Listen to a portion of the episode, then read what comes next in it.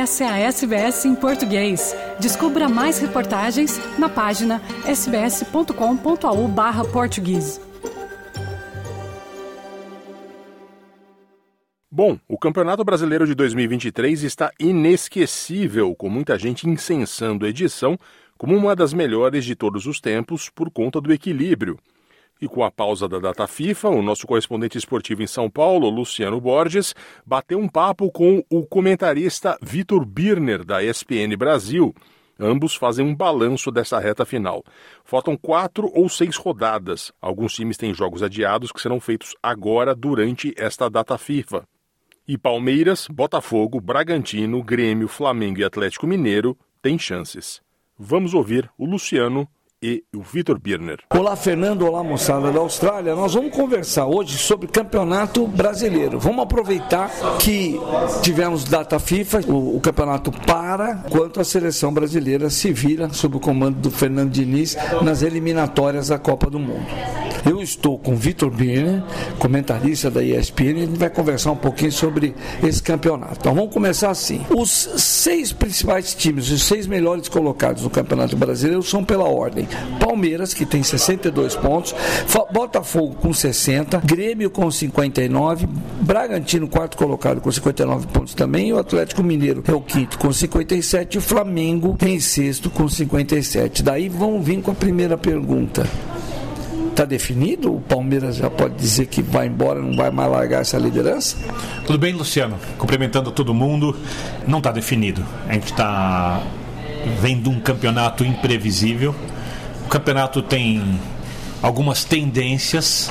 É, as tendências do início da competição foram completamente contrariadas, porque se a gente pegasse o início do torneio, a gente olharia, ou a gente olhou, para ser mais direto, para o Flamengo, Palmeiras e Atlético Mineiro como os principais candidatos. Ninguém cogitaria o Botafogo, ninguém colocaria o Bragantino na briga. Né?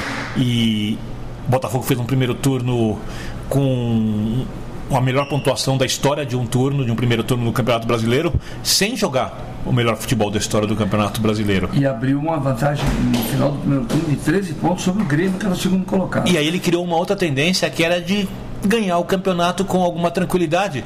Mesmo tendo queda de rendimento, isso todo mundo sabia que aconteceria no segundo turno, mas ninguém imaginava. Por isso que é surpreendente que seria do tamanho que está sendo a queda botafoguense. É, o Botafogo troca de técnico. Eu não sei o impacto que vai ter a troca de técnico no Botafogo, a chegada do Thiago Nunes. É, a gente não sabe nem como o time vai jogar ainda e ele treina durante essa semana de data FIFA para tentar reconstruir a equipe, principalmente na parte emocional. Porque a partir do momento que a cabeça não funciona dentro do campo, o jogador não consegue executar o sistema tático, o jogador não consegue fazer as melhores jogadas tecnicamente. Quando a gente fala da parte individual, o time vai ruindo dentro dos jogos com toma gols.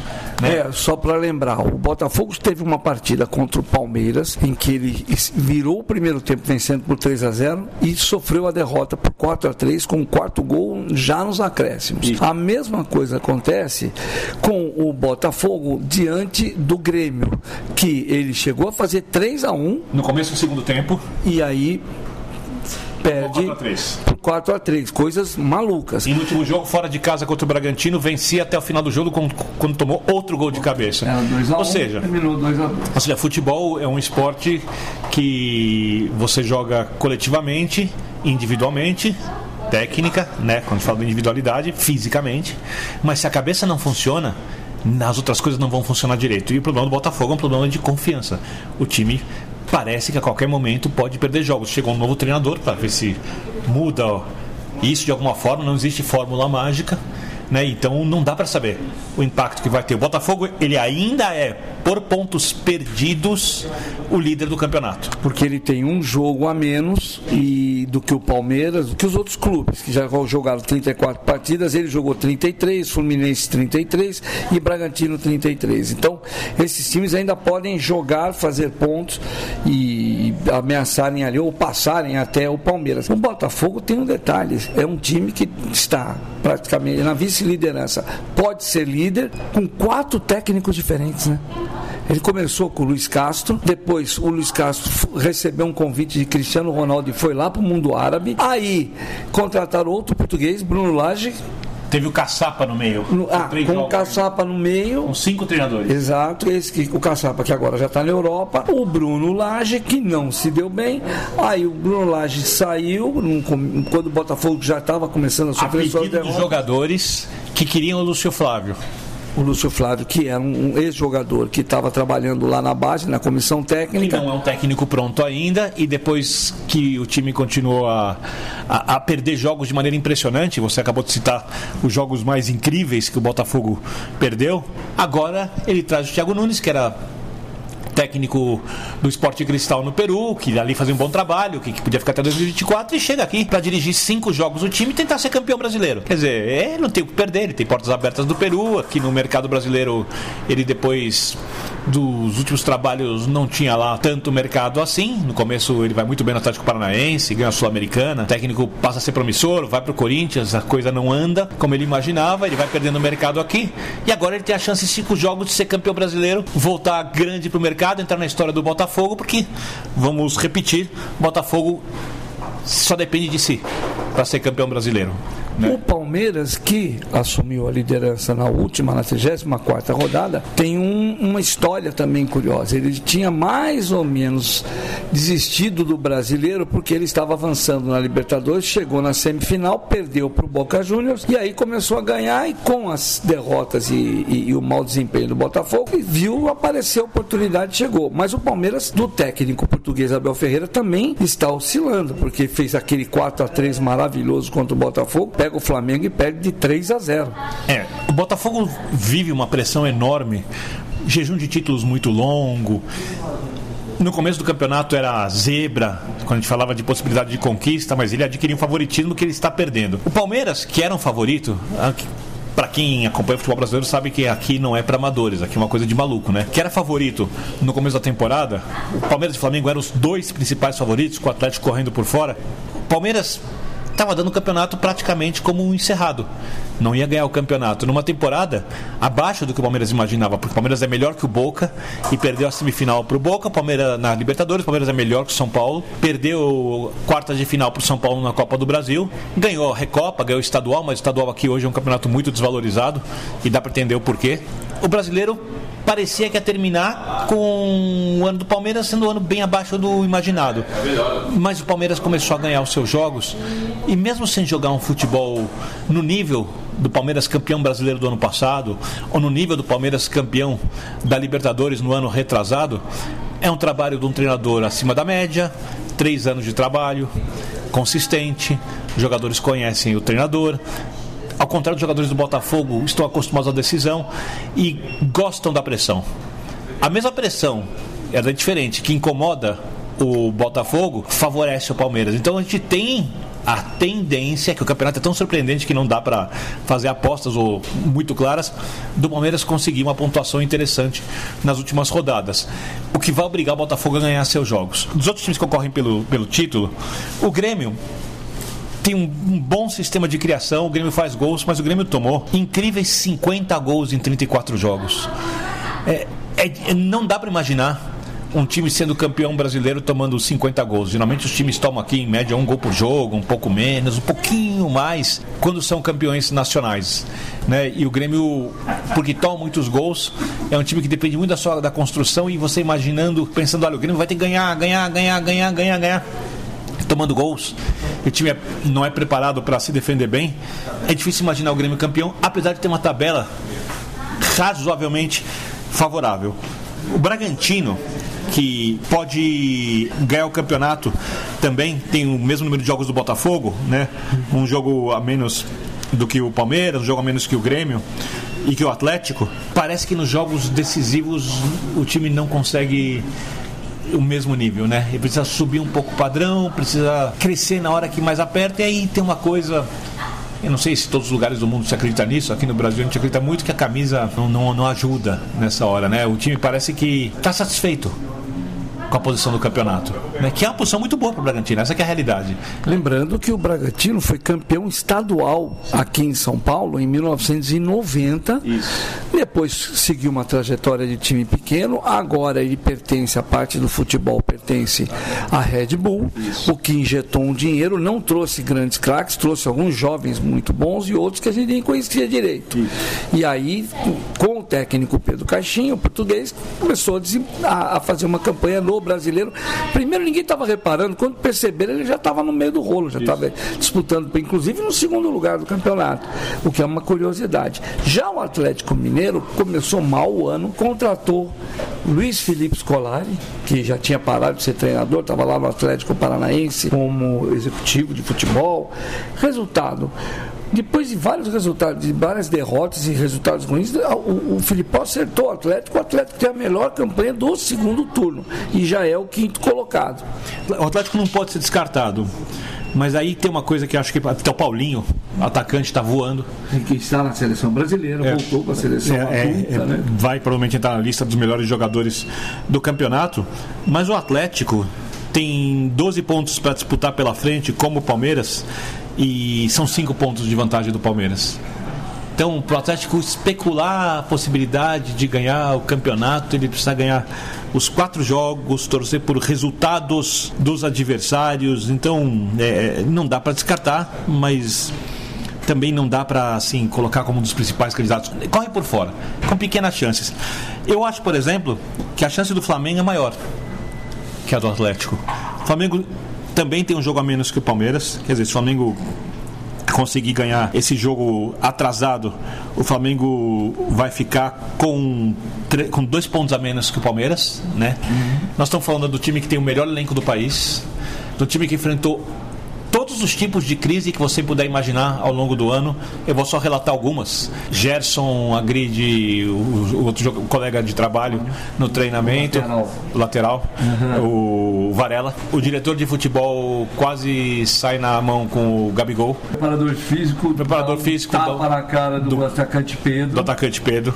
O, tem briga do diretor de futebol em shopping center com um torcedor. Algumas trocas de técnico durante a temporada e chegou o Tite, que é é uma opinião isso, mas para mim ele é o melhor técnico brasileiro em atividade.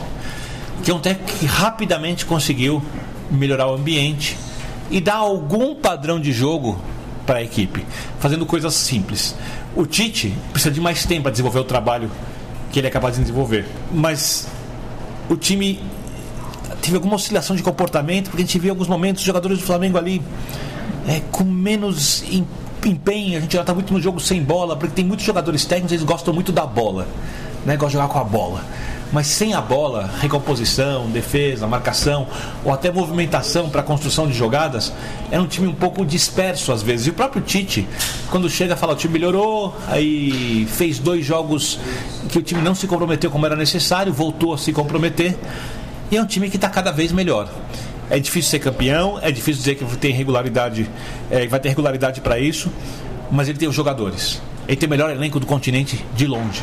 Não tem um elenco sequer comparável ao elenco do Flamengo. E também ali vários jogadores acostumados com decisões. Bruno Henrique, Arrascaeta, né, Pedro, Everton Ribeiro, Gabigol, que está numa fase ruim, mas é um jogador acostumado com decisões. O Pulgar está jogando muito bem. Então eles têm vários jogadores ali que podem fazer a diferença nessa reta final.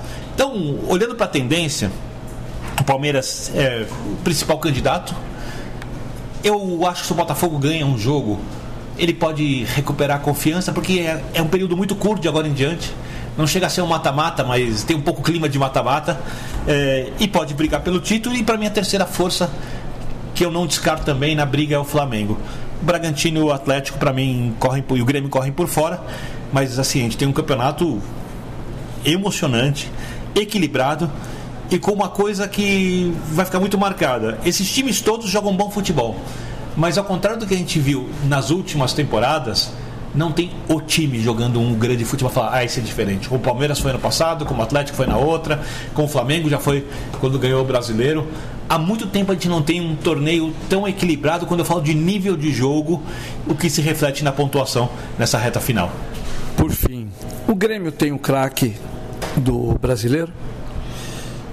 O Grêmio tem o maior jogador em atividade na América do Sul, que é Luizito Soares, um gigante.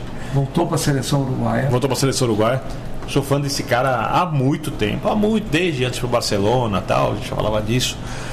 Mas quando a gente fala de desempenho, o dele é elogiável, mas não é o melhor do campeonato para mim.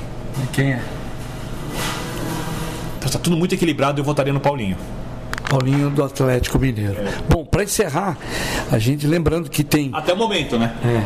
Vai saber o que aconteceu nas últimas cinco rodadas. Agora, lembrando que temos times como, por exemplo, o Fluminense, campeão da Libertadores, e o São Paulo, campeão da Copa do Brasil, eles estão participando do Campeonato Brasileiro, tentando dar trabalho, mas não, não vão ser campeões e também não vão cair. Agora, a turma que está correndo o risco de cair é que eu vou pedir uma aposta do Biner. Com certeza já caiu o América Mineiro. Matematicamente Sim. já foi para a segunda divisão. Temos um fiozinho pendurado ali que vai cair, não tem jeito, Curitiba. Concordo. A partir daí, Goiás, Cruzeiro, Bahia, Vasco da Gama, Santos e aí Internacional, Fortaleza, chegando até o Corinthians, você tem uma diferença de 35 para 44 pontos. Alguém aqui pode cair. Quem que você acha que no fim vai cair e vai fazer companhia para Curitiba e América? Bom, eu vou descartar de cara Corinthians, Fortaleza Internacional pela pontuação e pela qualidade dos times e dos seus treinadores. Uhum. O Santos tem conseguido pontos, mesmo sem jogar grande futebol, mas o Santos e o Vasco têm uma vantagem em relação aos outros. Uma relação muito boa no estádio com seus torcedores. Um apoio incondicional, estádios pequenos, caldeirões, estádios míticos da história do futebol muito rica, camisas pesadas. O Vasco melhor que o Santos em campo jogando bola. O Vasco desses times todos é o melhor dos times que tem eh, mais chances de cair. Não estou colocando os que eu descartei, esses estão fora. O Vasco joga mais que o Santos, joga mais que o Bahia, joga mais que o Cruzeiro e joga mais que o Goiás. Então eu não acho que o Vasco vai cair. E eu também não acho que o Santos vai cair mais. Acho que o Santos não está livre do rebaixamento, corre risco, mas está vindo para fazer uma aposta, o Santos não entra na minha aposta eu vejo três times com mais chance de cair: Goiás, Cruzeiro e Bahia. O Goiás tem a tabela mais fácil, mas eu acho o time do Goiás um time bem comum. Como eu também acho o do Cruzeiro, que tem a tabela mais difícil de todas. E o Bahia está oscilando demais. E a Bahia também tem uma tabela muito complicada. O Cruzeiro, vale lembrar, tem dois jogos a menos, ele pode ultrapassar o Bahia na pontuação. Né? O Bahia tem 38, o Cruzeiro tem 37, ou seja, o Cruzeiro tem cinco pontos perdidos a menos ele pode ultrapassar, mas as minhas apostas de rebaixamento são Goiás e Cruzeiro. Lembrando então, para encerrar, nessa data FIFA ainda tem alguns jogos que estavam atrasados e que vão ser disputados. E o Cruzeiro vai ser um personagem importante, porque ele tem dois jogos. Ele vai a Fortaleza nesse sábado mesmo enfrentar o time do Fortaleza e depois jogo de vida ou morte que vale a pena até vocês prestarem atenção aí. Na quarta-feira, dia 22, o Cruzeiro vai jogar em casa contra o Vasco da Gama. Dois times que já decidiram um campeonato brasileiro em 1974 e que agora estão desesperados ali, ninguém pode perder. O Cruzeiro, isso para mim é uma coisa. Fala o porquê da minha aposta. Tem um técnico novo, Paulo Autori, não sei como vai ser tal, é uma medida emergencial. Paulo Autori nem quer ser técnico do futebol brasileiro. Foi campeão da Libertadores com o Cruzeiro em 97, é um cara muito grande dentro do clube, é um cara que sabe lidar, tem muita experiência com jogadores, um cara muito querido. Então ele tem várias virtudes, mas ele tem um time comum e com problemas de confiança. E aí, para mim, tem o grande ponto. O Cruzeiro tem 32 jogos, 29 gols. É o pior ataque do campeonato sobrando. Tá? O América, o último colocado, tem 39 gols feitos. Curitiba, que vai cair, tem 39 gols. O Goiás, que é um time com ataque ruim, tem 34 gols. O Cruzeiro toma poucos gols, toma 28, né? O Grêmio está lá em cima com 50 gols sofridos, mas faz 29 gols. O Cruzeiro precisa construir resultados. Os jogos que o Cruzeiro ganha geralmente são jogos atuando no contra-ataque, sem conseguir muita pressão, esse tipo de coisa. Então o Cruzeiro vai ter que fazer um jogo que ele não fez ainda nessas últimas rodadas para escapar do rebaixamento. O técnico chega agora. Não sei se é possível. Bom, agradecer ao Vitor Biner por nos ajudar a contar a história aqui do brasileiro. Semana que vem eu volto com mais informações para vocês. São Paulo PSBS, Luciano Borges. Quer ouvir mais notícias como essa? Ouça na Apple Podcasts, no Google Podcasts, no Spotify ou em qualquer leitor de podcasts.